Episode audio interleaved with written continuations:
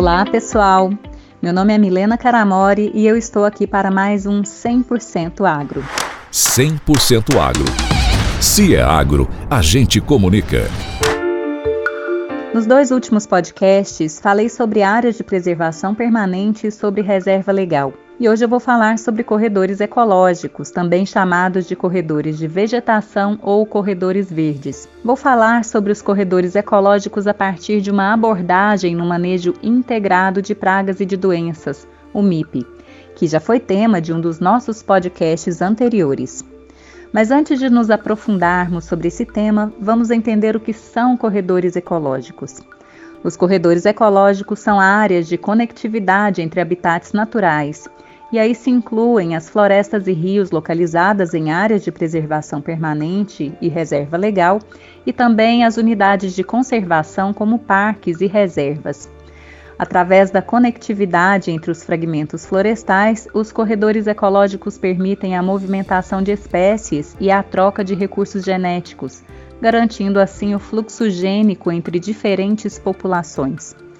Esses corredores desempenham um papel fundamental na conservação da biodiversidade e na manutenção do equilíbrio dos ecossistemas. Só para ilustrar, algumas coisas que para nós são apenas um detalhe, como uma estrada ou uma área aberta sem vegetação, podem significar um grande obstáculo para certos animais, uma barreira geográfica. Então, sem conexão florestal, alguns animais podem ficar isolados em ilhas de vegetação. Alguns países, como a Austrália, já consideram que para minimizar esse problema, pontes de vegetação devem ser construídas sobre as estradas, por exemplo. Já em Alagoas, técnicos do Instituto de Meio Ambiente do Estado sugeriram canais subterrâneos abaixo da rodovia estadual AL 101 para a passagem de caranguejos de uma área de mangue para outra, o que carinhosamente chamaram de caranguejodutos. Mas a partir do MIP, o manejo integrado de pragas, a abordagem é outra. Dentro do MIP, os corredores ecológicos são alternativa para minimizar o impacto negativo de pragas e de doenças nas culturas agrícolas e florestais, reduzindo a dependência por defensivos agrícolas. Os corredores ecológicos desempenham um papel vital nesse processo, fornecendo serviços ecossistêmicos que ajudam a regular as populações de pragas e de doenças e de forma natural. Ao conectar diferentes habitats, os corredores permitem que predadores ou inimigos naturais de pragas e de doenças se movam livremente, estabelecendo um equilíbrio entre as populações de diferentes espécies. Por exemplo, Aves de rapina e insetos predadores como as joaninhas são aliados valiosos no controle de pragas agrícolas. Ao fornecer abrigo, alimento e rotas de migração, os corredores ecológicos aumentam a diversidade desses predadores, contribuindo para o controle biológico de pragas. Além disso, os corredores ajudam a melhorar a resiliência dos, dos ecossistemas.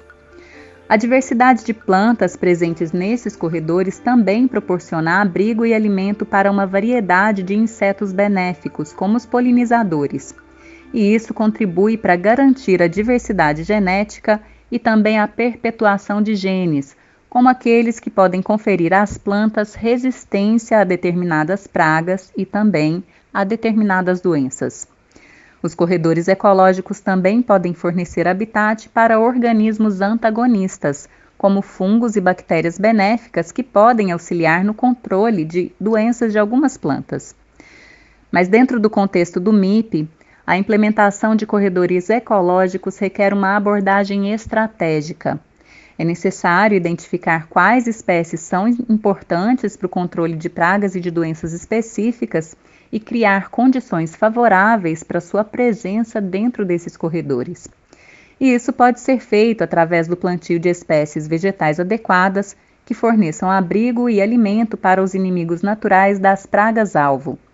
Além disso, é importante considerar a localização e o tamanho dos corredores, levando em conta a distância entre os fragmentos de vegetação a serem conectados e a capacidade de movimentação ou de mobilidade das espécies.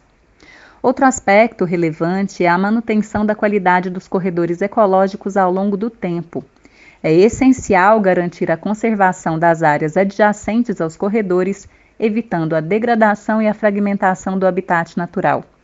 A adoção de práticas sustentáveis, como o manejo adequado do solo e a redução do uso de defensivos agrícolas, também contribui para a saúde dos corredores ecológicos e, consequentemente, para a eficácia do controle natural de pragas e de doenças. A implementação estratégica e a manutenção adequada dos corredores são essenciais para maximizar os benefícios dessas práticas sustentáveis, contribuindo para a conservação da biodiversidade e também para a produção agrícola e florestal de forma mais equilibrada e resiliente. Espero que tenham gostado do conteúdo e até o próximo podcast 100% Agro na semana que vem. Até lá!